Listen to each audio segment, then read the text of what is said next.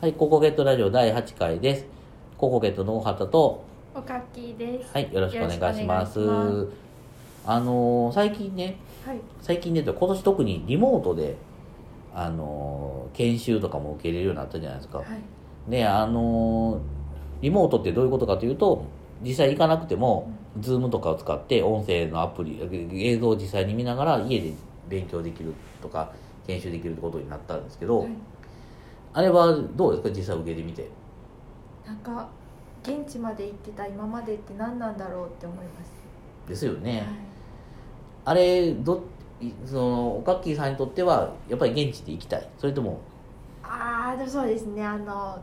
現地に行かなくてもいい手軽さに気づいてしまったっていうのも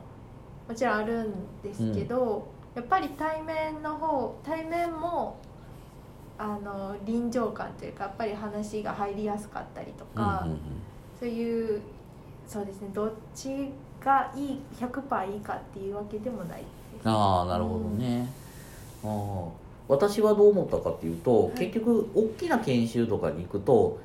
あの最初の方に初めの例えば1時間前から行って席をいい席取って、はい。であの前すぎてもしんどいし、はい。後ろすぎても見られへんしうん。ちょうどいい感じで、しかもまあ、その座る場所間違ったらものすごい人混みにこう紛れるから、そのそれもしんどくない程度に、はい。すぐ外に出れるような一番楽なポジションをできるだけ取りたい。はい。のね。はい。でそうすると、そこの座ってる位置の見える先生と講師の人との臨場感と、自分がズーム上の画面に見える便利さで言ったらそう、ですよね。確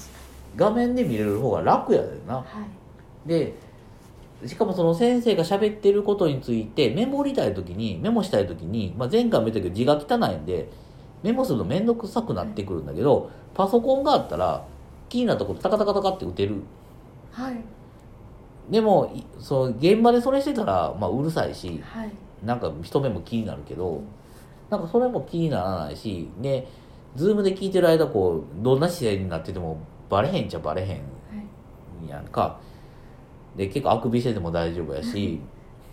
あのあの便利さに慣れてしまったらもうずっと Zoom でいいやって、あもうじゃあ大畑さんは100%ズーム派ですか？もう Zoomでしかもあのね私たちの世界やったら臨床心理士とかカウンセラーの研修って、まあ、全国いろんなとこであったりはい。するし遠いところやったらあんまりぼなんていうの情報も来なかったりするけど最近遠いところでもズームやから結構ね来たりするからはい。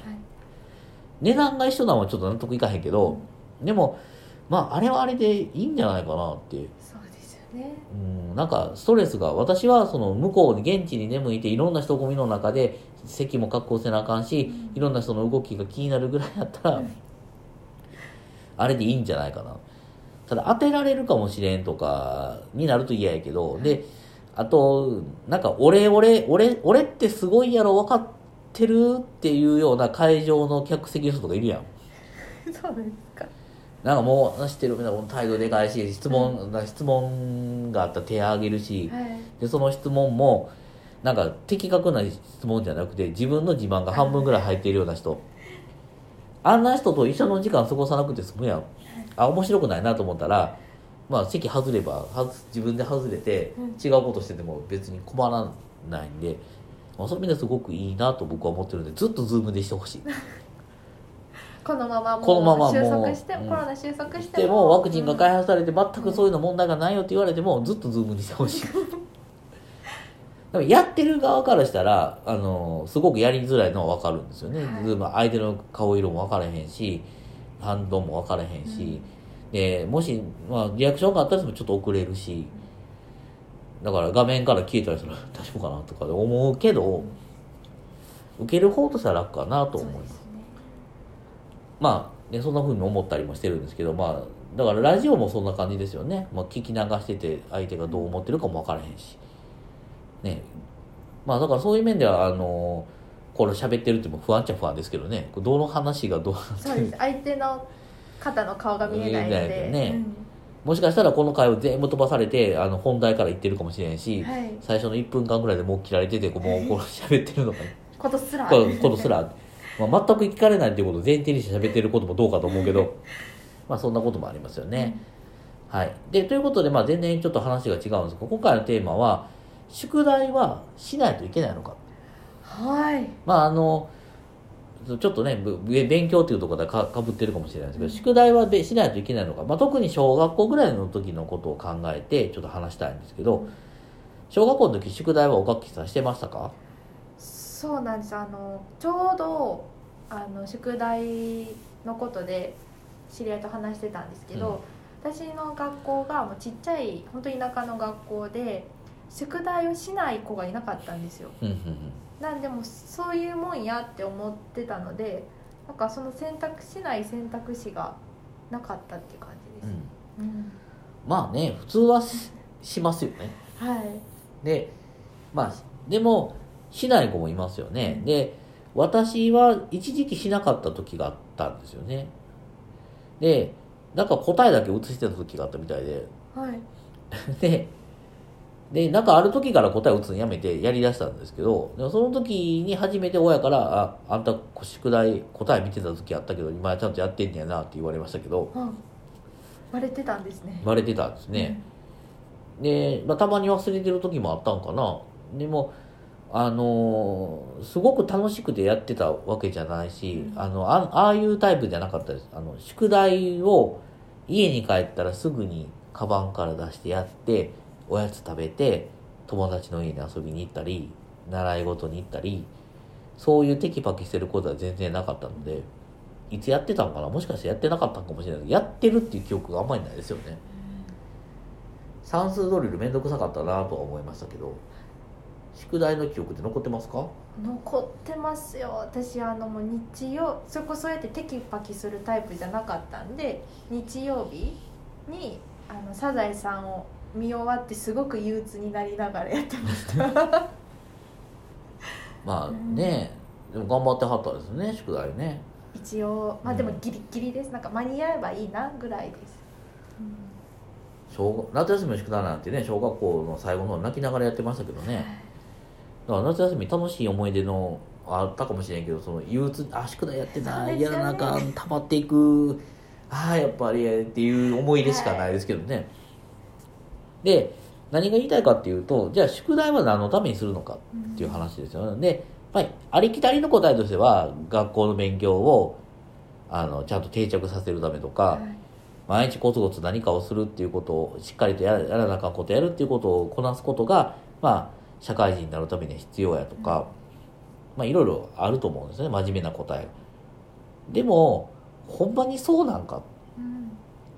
ってじゃあ宿題をしない子は一生コツコツ努力しない子なんかとか宿題をしなかった学力定着絶対しないのかっていうのことになるとこれ難しいんですね。であのー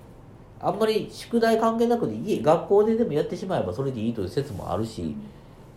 で集中力の問題とかもあるから本当にいいのかっていうのもあるんだけど結局そのね何が言いたいかっていうと宿題って子供のために出してるんだけど子供のために出してる理由っていうのは大人の理屈なんですよね。だからルールを守らせないといけないとかあのちゃんと定着してなあかんとか将来のために将来社会人になるためにそういうこともできるようになっとかないと大人になれない。って言うけど子供にとっては分かんないですよね。明日困らなあかんことで宿題をせなあかんことで困らなあかんこと困ることはない。何かって言われても別にまあ怒られるからするけどじゃあなんで怒られるのか分かってないわけですね、はい。とか大人になった時困るって言われてもそのやってないことがどこ大人につながるのかって分かるわけないんですよね。だから要するに宿題をせなあかんっていう理由理屈っていうのは本当は大人のルールでしかない。うん。でそれを取っ払った時に子供のために子供がなんで宿題せなあかんのか子供と子供にとって何が有意義なことなんかっていうのは子供が発見しないといけないんですよね、はい。だからどっちかっていうとそういうことを考える時間は与えてあげないといけないんじゃないかなと思うんですよね。だからいろんな課題が出て毎日それをこなさなあかんこなさへんかと怒られる。だから頑張る。で頑張った結果成績が上がる、まあ、それもそれ大切なんだけどじゃあなんでこの自分が家帰ってきた間の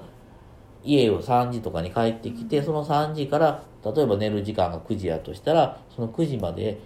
過ごすことで自分が何かいいことがあるのか。うんそれとか自分にとってすごくうんと頑張りたいなと思うようなことがあるのか何に出会えるのかそのための時間として何どれぐらい使えるのかとか、まあ、テレビ見てゲーム見て YouTube 見て終わりっていうもったいないですよね、うん。でもテレビ見てゲームして YouTube して宿題するっていうのは親としては OK なわけですよね、でもそれは子供にとって本当にいいのかっていう問題があるんですよね。要するに自分のことがそこで気づく時間とか考える時間とか、うん、自分の好きなことが何かなっていうことに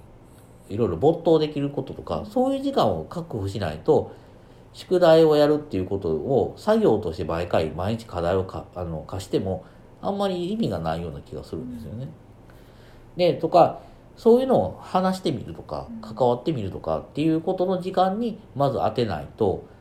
あの毎日長い時間勉強してそれは成績上げることも大事やけど自分自身の心を育てるっていう意味ではそういう時間もいるんじゃないかなとは思います。まあね言ってもねこんなこと言ったって、ね、世の中変わるわけないし あの現実はそんなうまいこといかへんけどそういう考えもあるんじゃないかなということをちょっとしといてもらうと、あのなんていうかな宿題をしないイコールダメっていう安易な考えに安易な考えというか分かりやすい方程式に当てはまらなくていいんじゃないかなと思ったりもします。はいまあ、ということで収録時間がもうあと30秒しかないのであの今回も岡木さんのコメントがないんですけども、はい、今回はこれで終わりたいと思います。はい、ありがとうございあましたりがとうご。ざいました